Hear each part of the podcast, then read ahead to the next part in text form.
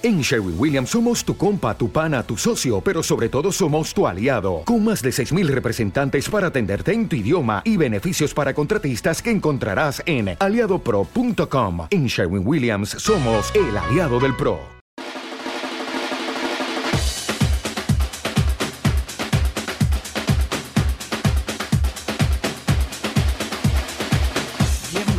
Una semana más aquí a Panorama Pop otro domingo que es aquí ya terminando casi marzo.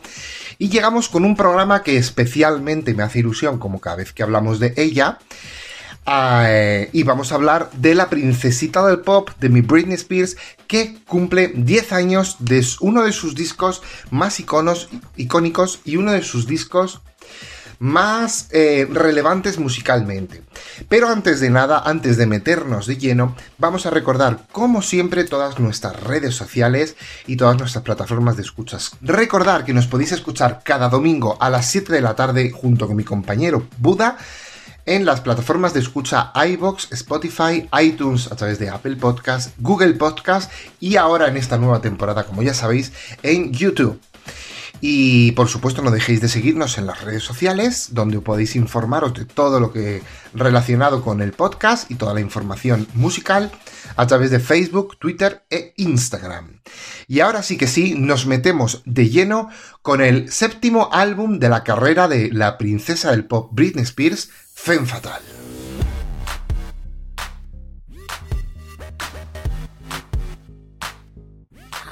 Bueno, pues como decíamos, Femme Fatal es el séptimo disco de estudio de la, eh, de la, carrera de Britney Spears. Se lanzó el 29 de marzo del 2011, por lo tanto estamos a 10 años, el décimo aniversario del lanzamiento.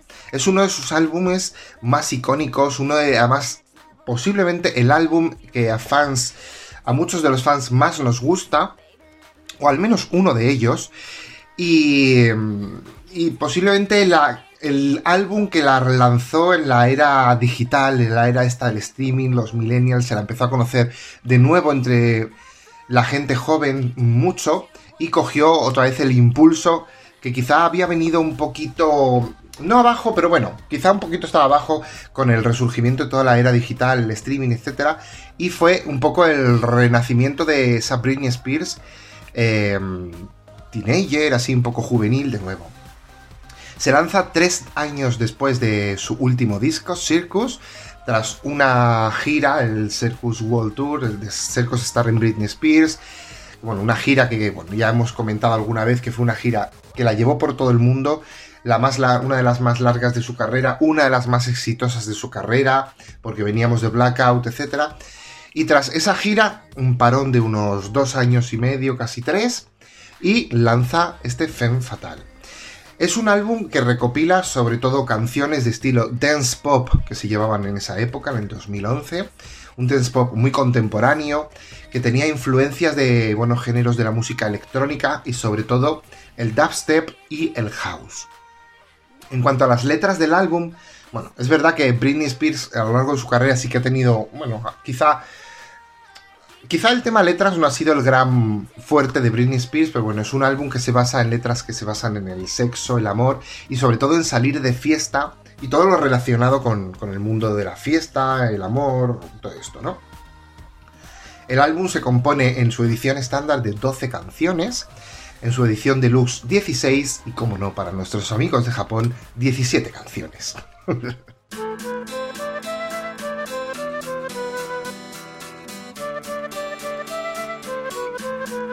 Bueno, la producción eh, ejecutiva del álbum viene de manos de grandes productores, en este caso Dr. Luke y Max Martin, son los dos productores ejecutivos que manejaron Femme Fatal, pero también tiene otros productores súper importantes y productores que entonces no eran tan famosos y hoy en día lo son. Como estamos hablando de, por ejemplo, Selvak, que hoy en día tiene mucho, tiene mucha importancia en la música, y Benny Blanco, Benny Blanco, que sabéis que, bueno, en los últimos años ha producido los mayores hits que ha dado el pop. También él eh, como cantante, como por ejemplo Justin Bieber hace poquito en la canción de. Creo que era Lonely. Sí, era Lonely. Eh, bueno, también cuenta el disco con Will I Am. Una de las canciones la produce completamente él. Eh, Circuit, Billboard, Sandy B y ya los últimos coletazos que daba Dark Side como productor musical.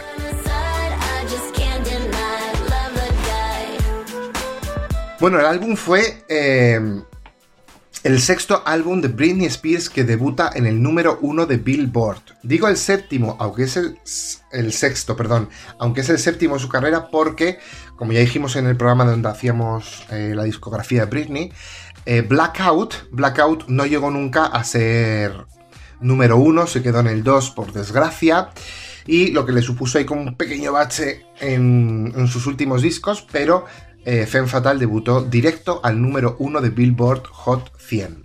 También fue número uno en países de muchos países del mundo, países como Japón, Argentina, México, Alemania, España, Francia, Italia. Bueno, fue un éxito. Se calcula que se ha vendido entre 2 y 3 millones de copias en todo el mundo. Cifras que, a ver, no son estratosféricas, pues como las cifras que veníamos acostumbrados de Britney, pero es lo que hablábamos, es el primer álbum, la primera era de Britney dentro de la era digital, por decirlo así, la era del streaming, eh, se escucha mucha música por internet, ya no se consume tanto la edición física.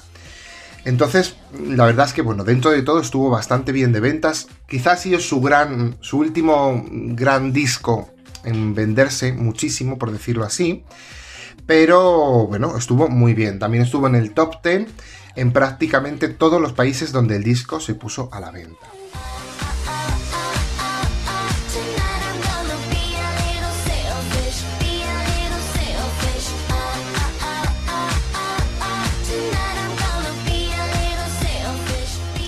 Eh, en cuanto a críticas musicales, el álbum tuvo muy buenas críticas generales. Es verdad que en Metacritic eh, está en 67 sobre 100, que es una media, a ver, una media buena, pero bueno, tirando de las buenas a las bajas, por decirlo así. Destacar, Rolling Stones eh, le dice que es el, después de Blackout es el mejor disco de Britney Spears dentro de su discografía, le da 4 estrellas sobre 5, por lo tanto Rolling Stone le da muy buena puntuación. Y en general los críticos vieron muy bien el, el cambio que se producía frente a su último álbum, Circus, porque, bueno, era un cambio que quizás se adaptaba muy bien a los tiempos en los que estaban, incluyendo incluso novedades. El tema del dubstep fue de las primeras en Hold It Against Me, cuando se lanzó el single, que se escuchaba el, dubstep en la música pop, se combinaba muy bien. Ya había introducido algo así en Blackout, sobre todo, pero quizá aquí como que se, se cerciora más, está como más integrado en el pop, ¿no? Entonces, es verdad que, tuvo muchos, muchos buenos, buenas críticas por ese tema. Una de las críticas que también me llama la atención es la del editor Stephen Thomas del sitio web AllMusic, que bueno, decía que Femme Fatal es, por decirlo así, lo que él comentaba en su reseña del disco, Primero que lo catalogó como un paraíso de producción, como una de las mejores producciones que se habían escuchado en el pop en los últimos años, y lo sostenía como que era un blackout de Britney 2.0, pero como con una esencia mucho más limpia, un remake mucho más bueno, más elegante y sobre todo menos oscuro que lo que fue Blackout. Por lo tanto, estamos diciendo que fue un, álbum que tuvo muy buenas calificaciones. Estamos hablando un año en el que Lady Gaga, por ejemplo, también lanzaba su Born This Way. Rihanna, si no recuerdo mal, era Loud con el disco en el que estaba. Tanto, estamos hablando de un año que musicalmente fue muy bueno, tuvo muy buenos discos y, Britney, bueno, reinó bastante las, las listas y encabezó muchísima importancia en el año 2011.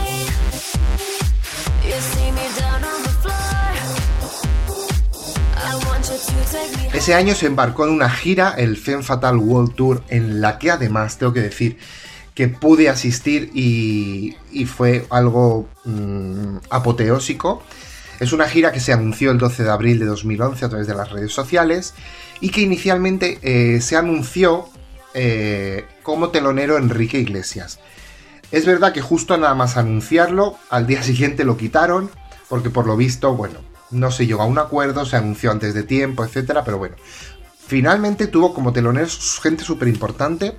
Llevó como telonera en parte de América a Nicki Minaj, a DJ Polly D, que si recordáis es el chiquito este de Jersey Shore que es DJ. Eh, llevó también a Joe Jonas y a Howie D en solitario de los Backstreet Boys. En Europa tuvo a Destiny and Paris, eh, que además son las que yo vi de teloneras. Son, bueno, es un grupo de dos chicas, son, creo que eran gemelas, se parecían mucho. Bueno, cantaban un pop, yo no las conocía de nada. Luego sí que han tenido algún éxito por ahí, pero bueno, no mucho más. Y, y la verdad es que eh, tuvo muy buenos teloneros. Eh, la gira fue dirigida por Jamie King. Jamie King es un director escénico bastante importante en cuanto a giras internacionales. Por destacar así alguna otra gira importante, pues yo lo conozco por eh, la gira de regreso de las Spice Girls, The Return of the Spice Girls, que también produjo, produjo y dirigió todo el show. Y bueno, como os decía, es una gira que fue por todo el mundo, más de 80 conciertos. En el concierto de Toronto se graba el concierto, vamos, el show, y se lanza después en, en tour, en, DVD. que no me salía la palabra. Así que nada, estamos hablando de una gira que fue bastante exitosa. Tuvo cuatro partes, la parte americana, la parte anglosajona, que fue el Reino Unido, Europa, el resto de Europa, y Emiratos Árabes y América Latina. Eh, es verdad que tuvo mucho éxito, quizá no llegó al super éxito y recaudación que mantuvo con The Circus, que llegó a los 131 millones de dólares de recaudación. Aquí estamos hablando de que se quedó como en unos 70 millones, un poquito más de la mitad, pero que, por ejemplo, la revista Billboard la eligió como la mejor gira del año. Tenía, además un repertorio bastante... Me parecía que era bastante interesante, mm, donde presentaba sobre todo, por supuesto, el Femme Fatal, pero hacía un repaso también bastante a, todo lo que fue su discografía, con éxitos como Study Again, Give Me More, que, que no lo había presentado en la anterior gira. Y bueno, la verdad es que fue un. Un. Vamos. Un tracklist, que no me salía la palabra, bastante interesante. Incluso, además, esta era la época en la que hizo un featuring, un remix de la canción S&M junto con Rihanna, si recordáis. Eh, y el remix también ella lo incluyó en parte de la gira. Digo en parte porque es verdad que el tracklist hubo, tuvo varias, varios cambios y yo en la parte europea no llegué a ver el S&M. Tampoco la canción Burning Up, del cover de Madonna, que lo hacía en la parte americana, en la parte europea no lo hizo. A esta canción además, este cover de Madonna, el Burning Up, eh, estaba previsto, se grabó en estudio, que luego se, bueno, se filtró por ahí. Se grabó en estudio, estaba previsto que estuviera, fuera parte del Femme Fatal, como un homenaje a la reina del pop. Pero finalmente, bueno, se descartó. Tampoco apareció como bonus track, que al principio también se, se preveía que iba a salir como bonus track, pero bueno, finalmente quedó por ahí. Pero bueno, por ahí si la buscáis, este cover de Burning Up de Madonna.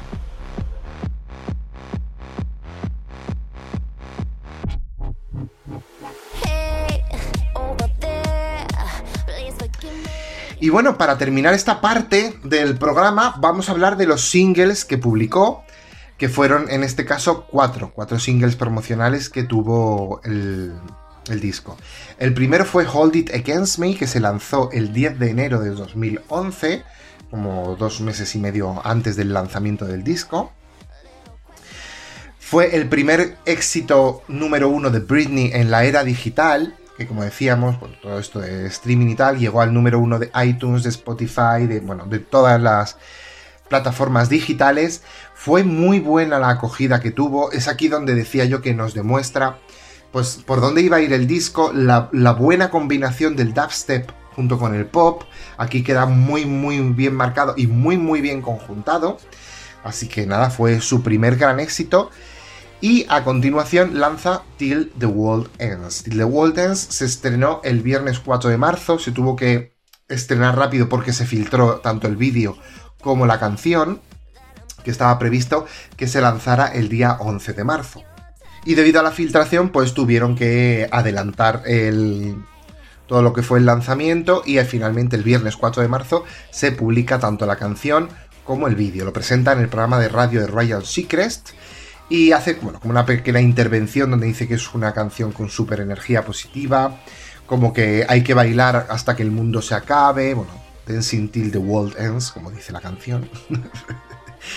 y eh, bueno, y el vídeo, que lo recordaréis, que además hay que decir que el vídeo de Till the World Ends ganó ese año el mejor vídeo pop del año en los Video Music Awards del año 2011, que era un vídeo así como súper apoteósico, apocalíptico también.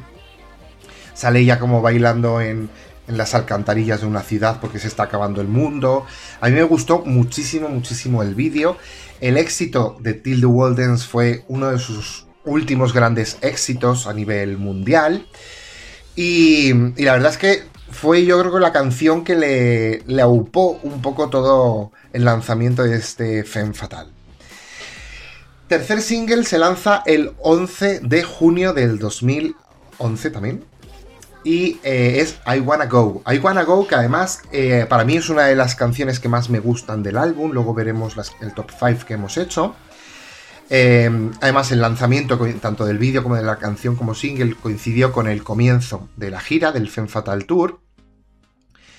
Y bueno, también sigue producido por Max Martin y Selbach, que además ellos dos, este dúo de, productores, Max Martin y Selbach, son los mismos productores que ya habían producido la canción 3 y, bueno, la verdad es que fue una canción ideal como para super veraniega, para ese verano se bailó muchísimo. Es verdad que el éxito de su anterior single, Till the Wilderness, todavía se mantuvo bastante durante ese verano, porque me acuerdo que sonó muchísimo ese verano. Y, pero bueno, llegó con I Wanna Go y tuvo ahí como un pequeño, incluso en las listas en el Billboard, donde estaban las dos canciones dentro del top 10. El vídeo de I Wanna Go, que se filmó en Nueva York, bueno, me, encanta este vídeo porque es maravilloso lo que me gusta ese vídeo.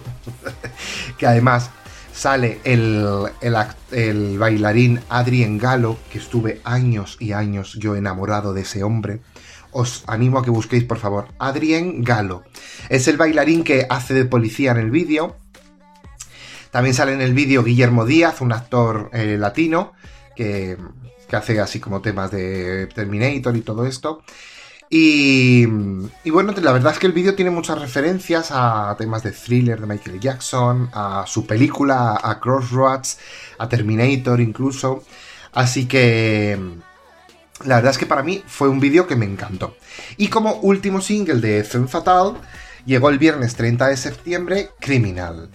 Criminal que, al igual que I Wanna Go, que por cierto no lo había dicho, I Wanna Go se eligió a través de, las redes sociales y la página web de Britney, entre todos los fans que votaron, como tercer sencillo.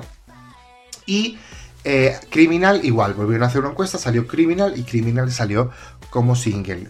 salió como...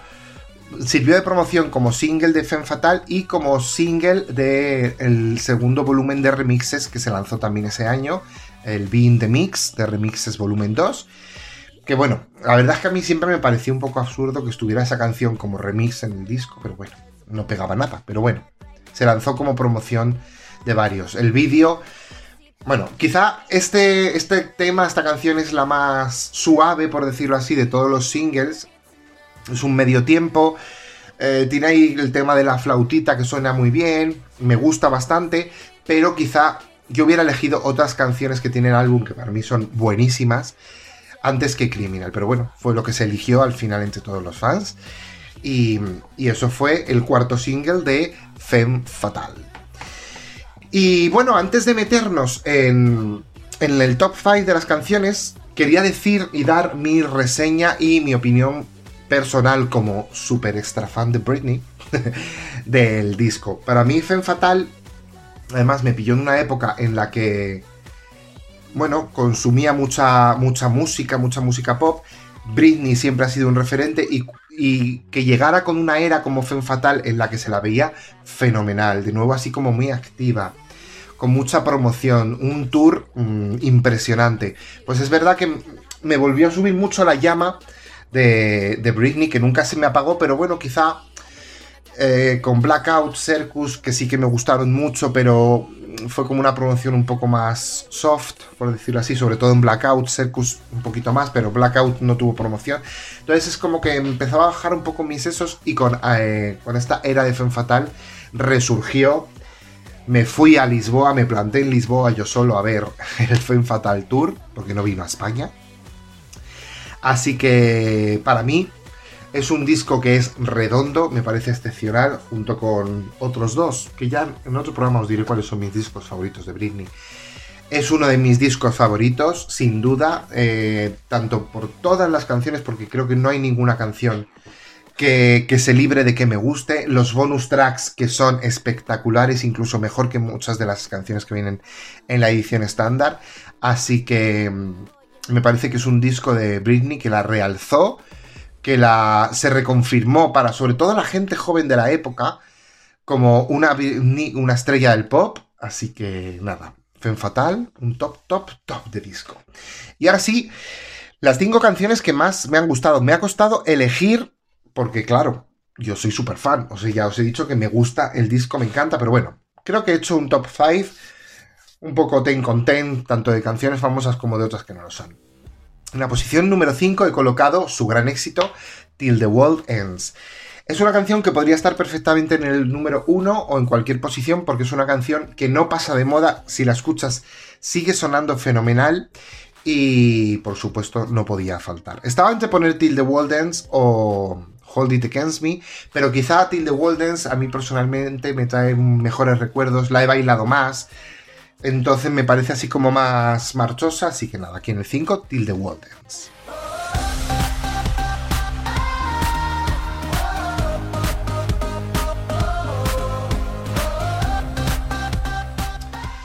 En el 4 he colocado la canción Gasoline. La canción Gasoline, que es la canción número 11 del disco, es una de las canciones que está producida por Benny Blanco, que ahora también es tan famoso es. La otra canción que produce Benny Blanco, por cierto, es Drop Dead Beautiful, que hace un featuring junto con Sebi. Pero bueno, en este caso he colocado Gasoline. Es una canción super pop, super pegadiza. El pop que siempre me encantaba de Britney, de los primeros álbumes, sobre todo del tercero de Britney Suena mucho a eso, pero muy modernizado, con muchos toques electros, mucho el dubstep muy bien fusionado, y me parece que es una canción estupenda, Gasoline.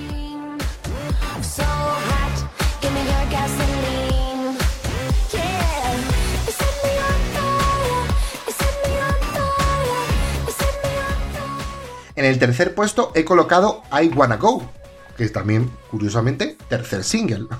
I Wanna Go me parecía una canción, lo que os decía antes, que era súper fresca. Una canción como que ella se quiere evadir de todo diciendo, me quiero ir, me dejáis en paz, por favor. Además, el vídeo, lo que decía, es súper gracioso. Es uno de los pocos vídeos, además de Britney, que no va enlazado con temas de coreografía. Y, y el y el vídeo, como os decía, fenomenal. La canción muy fresca, muy bailable. Es como un un dance muy europeo, un eurodance, muy bien fusionado con el pop que había entonces, sonaba perfecto, así que nada, que mejor, ¿no? En el 3, I Wanna Go.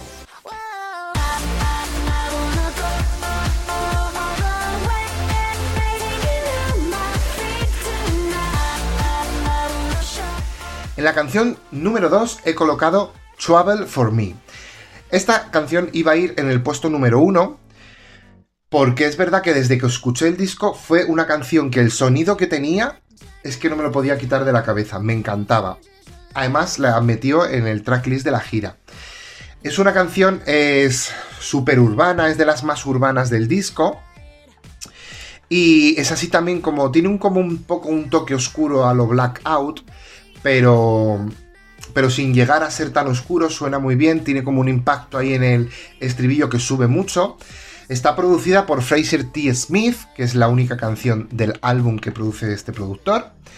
Y para mí, sin duda, es que desde el primer mm, sonidito que, suena la canción, ese ti, ti, ti, ti, esa, ese, el, ¿cómo se llama? Este teclado electrónico, es que me parece redonda. Así que Trouble for Me en el puesto número 2.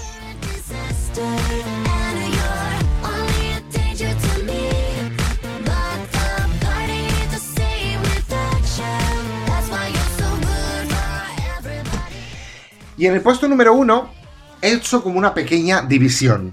Dos canciones. No he conseguido aclararme, pero digo, realmente la oficial que he puesto en el número uno es Up and Down. Es uno de los bonus tracks, una de las canciones que viene como bonus track en la edición deluxe, la canción número 13. Está producida por Max Martin y Selbach, dúo de compositores que nos hacen unas maravillas, maravillas de música y de canciones. Y es que suena súper fresca. Es un bonus track y además también la incluyó en el tracklist de la gira. Suena súper alegre, eh, un pop dance súper, súper que hubiera sido radiado. Yo hubiera elegido esta como single en vez de Criminal y hubiera sido perfecto además también para relanzar la edición deluxe. Así que Up and Down es que es magnífica. Además, la puesta en escena, me acuerdo en la, en la gira, que era. Es que era maravilloso con todas esas luces LED, es que era estupendo. Y lo que os decía que me hubiera gustado porque es mi canción favorita, tanto de este disco como de muchas otras, que es Scary.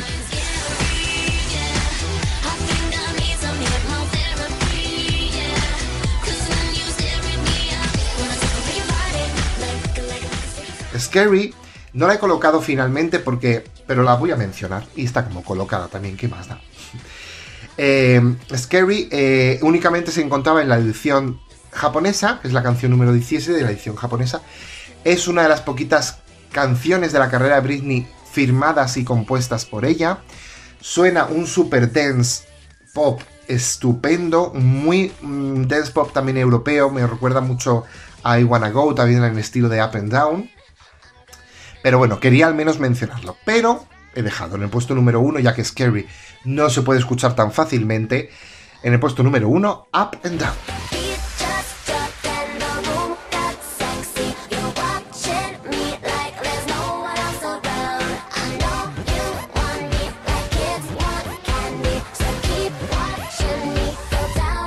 Y bueno chicos, esto ha sido toda la review y todo lo que os tenía que contar acerca de Femme Fatal, este séptimo disco de la carrera de Britney Spears, este disco que como os decía, tanto gustó a los fans. Hace poquito vi una encuesta en Twitter que lanzaba, bueno, una plataforma, un club de fans de, creo que era de México, si no recuerdo mal, donde, bueno, decían, ¿cuál es tu disco favorito de Britney? Y salía con un 60% Femme Fatal como uno de los discos favoritos de la carrera. Es verdad que a mí Blackout me fascina muchísimo más, sobre todo por ese sonido así tan oscuro, tan urbano, tan mucho dubstep, mucho funk, pero este Femme Fatal creo que es un disco clave en la carrera de Britney porque la realzó de nuevo, lo que ya he dicho varias veces durante el programa de hoy, la gente joven de la época otra vez se volvió a enganchar mucho a Britney y la subió muchísimo la popularidad de nuevo después de unos años un poco complicados. Así que nada chicos, espero que os haya gustado el programa. No olvidéis de comentaros, que nos encanta saber vuestra opinión. Y nada, la semana que viene mi compañero Buda tendrá muchísimas cosas más. Mejores también seguramente, o no, o iguales, igual de bien. Y nada, chicos, que se os quiere y nada, como siempre, nos vemos el domingo que viene aquí en Panorama Pop. Hasta siempre, chao chao.